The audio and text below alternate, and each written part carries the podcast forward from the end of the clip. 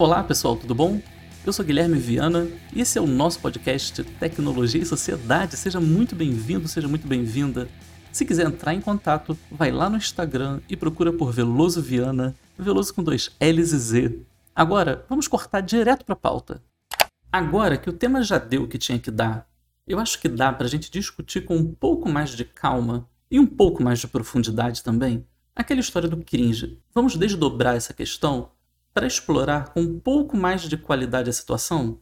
Parece coisa boba, mas a situação merece uma análise bacana e que eu não vi por aí com muita profundidade. Quando eu criei o podcast foi para isso, foi para tratar de assuntos que eu realmente não vi assim nos outros meios. A ideia aqui é sempre trazer um conteúdo que vai acrescentar. Eu não vou ficar repetindo o que já está por aí, ou que já é exaustivamente falado há muito tempo. Vamos começar do começo para chegar no ponto que eu quero, porque tem coisa aí. A Segunda Guerra Mundial teve consequências no mundo inteiro.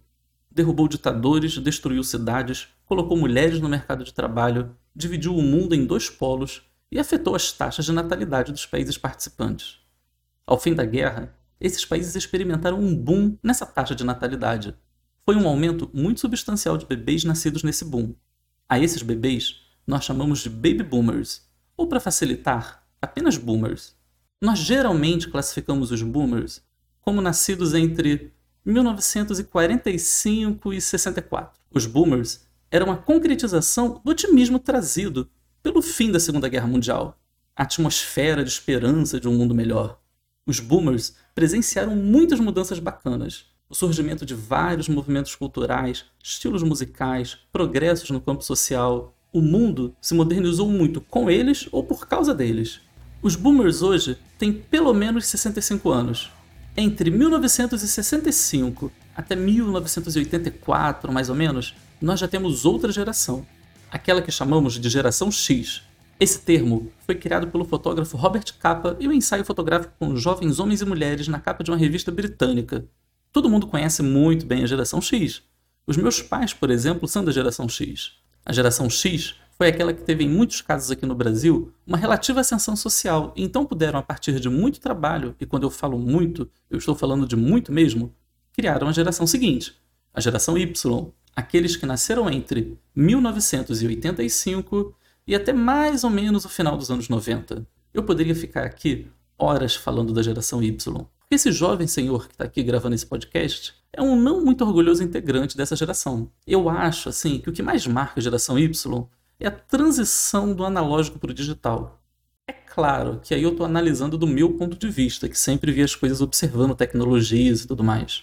Por exemplo, eu pegava CD emprestado para gravar em fita cassete. Esse é o melhor exemplo de transição do analógico para o digital, né? A geração Y também é conhecida nos seus meios como o pessoal do computador. Era aquele adolescente que vivia no computador, na sala de bate-papo, navegando na internet. Parece relevante, mas anota essa informação porque nós vamos precisar dela daqui a pouco. Em seguida, vem a geração Z, dos nascidos já depois do ano 2000, e a principal característica deles é terem nascido em meios totalmente digitais. Eles não sabem o que é um LP, por exemplo. Mas aí vamos lá, esse foi o básico, só para a gente se situar. Eu vou evocar essas gerações durante a argumentação. Agora vamos aprofundar e eu vou argumentar por duas frentes. O primeiro argumento: a popularização da internet lá na Web 1.0 aconteceu da metade para o final da década de 90. E aí, a internet merece ser muito bem separada. E aí, a internet merece ser muito bem separada entre aquela web de trabalho que enviava e-mail, já tinha ali um rudimento de nuvem, de servidores em que funcionava uma série de serviços online, e aquela internet da molecada. A internet que era hobby, que era diversão, que o pessoal usava para baixar música, usar mensageiros instantâneos e tudo mais. E aí, entra a geração Y no contexto da internet. A geração Y, que também chamamos de millennials, foi a primeira que teve a oportunidade de usar os computadores e a internet por diversão, pelo simples fato de vivenciarem a infância, pré-adolescência e adolescência no momento em que os lares brasileiros passaram a ter computadores com conexão à rede. Obviamente, eu estou falando de um recorte de classe média aqui, né? Enquanto a geração X usava o computador só para trabalhar, a geração Y estava brincando com ele com a internet. Quando a geração Y chegou no mercado de trabalho, já chegou com essa característica de serem íntimos do digital.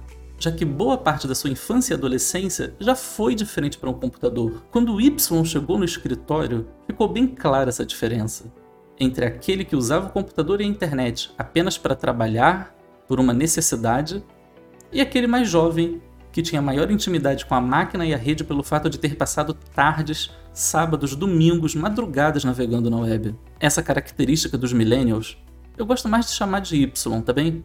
Fez com que eles nunca saíssem da internet e foram até poucos anos atrás a base de usuários que adotavam as redes sociais ou ferramentas análogas. Vamos lá, quem era a base de usuários do ICQ? Os millennials. A base de usuários do MSN? Millennials. Do casal, do Napster, aqueles que baixavam música? Os millennials, a geração Y. Mais tarde, a maior parte dos usuários do Orkut, do Facebook, do Instagram são os millennials. A geração Y é o maior conjunto de usuários da rede devido a essas características. Mesmo quando o tempo foi passando e eles foram envelhecendo. Ou melhor, nós fomos envelhecendo, né? Porque eu faço parte dessa galera, eu sou da geração Y. 25% dos usuários do Facebook têm entre 25 e 34 anos. É a faixa etária que concentra a maior quantidade de usuários. Para o Instagram vale o mesmo, porém com a média de idade um pouco inferior. Esses são dados divulgados pelas próprias redes. A geração Z, por sua vez, já nasceu no digital. Eles não são íntimos do digital, são nativos digitais. Já vieram depois do ano 2000 e eles adotam as tecnologias e as redes mais novas, que é o que se espera dos indivíduos mais jovens, obviamente. Tá aí o pessoal todo no TikTok, enquanto a gente nem sabe direito para que, que ele serve, né? Ok, ok. Isso aí já é o Guilherme velho falando. E aí, como acontece com toda geração, a geração Y descobriu que envelheceu, que não é mais descolada, que não é referência para os jovens da Z. Ela descobriu que é cringe, e foi engraçado que o caso do cringe foi atingindo as pessoas de acordo com a idade. Primeiro chegou no pessoal da geração Y, que não absorveu muito bem a brincadeira e várias pessoas tentaram ainda rebater com argumentos, o que só provou que elas eram mais cringe do que se pensava. E depois é que chegou na geração X, que não entendeu direito o negócio. Mas tem uma questão chave aí que envolve o deslocamento da geração Z. Eles são minoria. Então, eles estão inseridos em uma internet composta sobretudo pela geração Y. É claro que vão falar que existe um nicho gigantesco e bilionário de influencers e produtores de conteúdo da geração Z. Mas vamos para os números. Os maiores canais de youtubers. Felipe Neto é Y, Lucas Neto é Y, Whindersson Nunes é Y, o tal do Pedro Afonso Rezende é Y. Isso no top 10, não tem Z. Eu até acho que tem outra questão aí, que é a profissionalização do YouTube e tal, que a linguagem do YouTube é um negócio profissional disfarçado de espontâneo. Então são pessoas mais velhas mesmo que fazem. Mas isso aí já é assunto para outro episódio. A massa de influenciadores é Y também.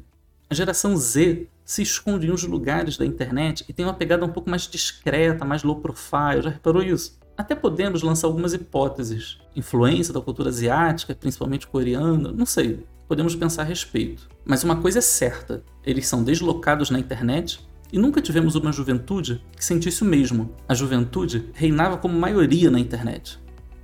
Esse programa não é exatamente prazer, né? não é o público desse programa. Mas se algum Z estiver ouvindo e quiser refutar essa posição, vai lá no Instagram em Veloso Viana e me manda uma mensagem.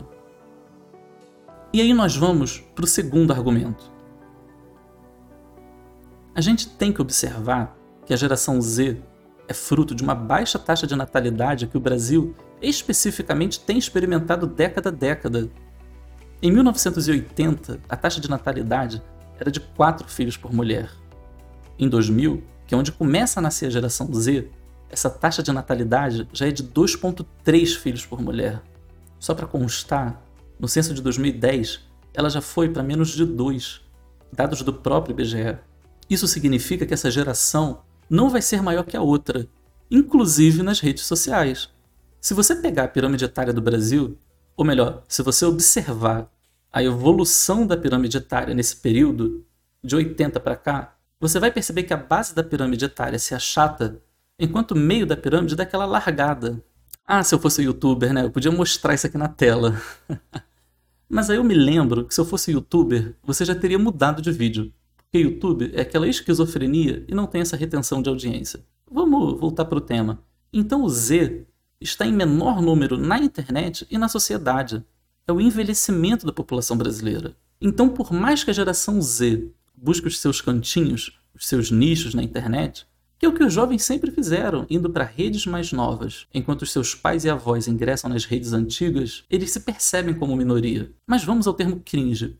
Cringe é a forma como a geração Z, essa que não é a maioria nas redes, se refere à geração Y, aquela que está por todo canto falando das suas coisas. A geração Y fala com saudosismo da década de 90, das videolocadoras, fala o tempo todo em pagar boletos, fala de gatos. Para a geração Z, ser cringe é falar o tempo todo em pequenos prazeres, como tomar café, assistir Friends, tomar cerveja no litrão. Mas para para pensar, a geração Y é aquela que ingressou no mercado de trabalho extremamente competitivo, graças à geração anterior, a geração X, e ainda tem mais uma característica: a geração Y estudou muito, então esse mercado de trabalho fica ainda mais cruel. Não se pede só graduação, a pessoa tem que ter pós, falar três idiomas, experiência na área e aceitar ganhar pouco. Ou seja, a geração Y está mergulhada em um mercado de trabalho ridículo, degradante, que não oferece perspectivas num país de economia falida, inflação alta e moeda desvalorizada. O que você espera dessa galera, além de afogar as mágoas abraçando um gato com um litrão na mão? É isso. A geração Y está em busca de pequenos prazeres justamente por ser pressionada a ser a melhor em tudo. A geração Y é aquela que ouvia dos pais, abre aspas, você só estuda, então você tem que ter um bom rendimento, fecha aspas. Ou, abre aspas, eu não podia fazer esse curso na sua época, você está podendo, então você deve isso, deve aquilo. Fecha aspas. Quem é geração Y entende perfeitamente o que eu estou falando. Ironias do destino, nesse meio tempo rolou expansão da graduação no Brasil, da pós-graduação, intercâmbios no exterior. O que poderia dar de errado com a geração Y? É óbvio que essas pessoas estão em busca de pequenos prazeres e vão continuar. Nós podíamos fazer vários programas aqui falando da geração Y. O Z só ainda não entrou no mercado de trabalho de cabeça, aí ele vai ser minoria também quando entrar. Outro aspecto que podemos observar é a relação do Y com o Brasil. O Y entrou na graduação com uma promessa de salário e uma promessa de Brasil, e bem, nós sabemos a condição que está o mercado de trabalho e o Brasil. Nada é mais esperado do que o choque entre as gerações, isso é fato. A história das sociedades é a história da evolução das sociedades. Não evolução no sentido positivo de mudar para algo melhor. Eu evito juízo de valor aqui no podcast mas falo em evolução como simples mudança. Se não houver choque de geração, não há mudança. As músicas, as artes, os costumes, as linguagens, tudo muda para chocar. Sobre o fato de a geração Z ser nativa digital, enquanto a geração Y é uma geração de transição, havia muito aquela afirmação de que os Z iriam revolucionar, iriam criar tudo, porque já nasceram com computador, com tablet, celular na mão, já está tudo no bolso deles e tal. Bem, por enquanto, eles estão criando dancinhas no TikTok e estão aprendendo a falir startups igual a geração Y. Não teve muita mudança. Tá, forcei a barra, mas brincadeiras à parte, o ponto é, ser nativo digital ou ser um quase nativo digital não fez tanta diferença assim. Aí eu já me coloco na perspectiva do Y, que pode não entender bem as questões do Z. Mas, se a geração Y percebeu que ela não fez a mudança como esperava, que acabou reproduzindo os mesmos hábitos e conceitos dos seus pais, a geração Z, por sua vez, ainda não achou seu espaço e ainda não sabe para que veio. São discretos, têm altas taxas de ansiedade, depressão, suicídio e têm uma péssima perspectiva de Brasil. Pensa bem, qual esperança de Brasil tem um jovem com menos de 20 anos atualmente? Em relação a serem nativos digitais, uma pesquisa de novembro de 2020 realizada pela startup Pulse, com mais de 130 mil profissionais, concluiu que os jovens da geração Z são os mais insatisfeitos com o home office apesar de se sentirem mais produtivos trabalhando remotamente. Dentre a geração Z, 45% afirmaram se sentirem mais ansiosos trabalhando em home office, enquanto na geração Y, esse número cai para 36%. Mas calma, no próximo episódio a gente vai discutir melhor sobre home office. Para fechar, os dilemas das gerações Y e Z são reflexos da realidade brasileira. Uma, totalmente inserida em um contexto de mercado de trabalho sem perspectiva, baixa remuneração alta competitividade, desemprego, que chega a quase 30% nos mais jovens, segundo o IBGE. A outra tem uma esperança baixa, crescendo em um Brasil que fica cada vez mais conservador, enxerga um mercado de trabalho uberizado e nada convidativo. Os dilemas das duas gerações são desilusões. Talvez por termos criado expectativas muito altas. Se quiser entrar em contato, é só ir no Instagram e digitar Veloso Viana, Veloso com dois L's e Z, e me mandar uma mensagem. Até a próxima. Valeu!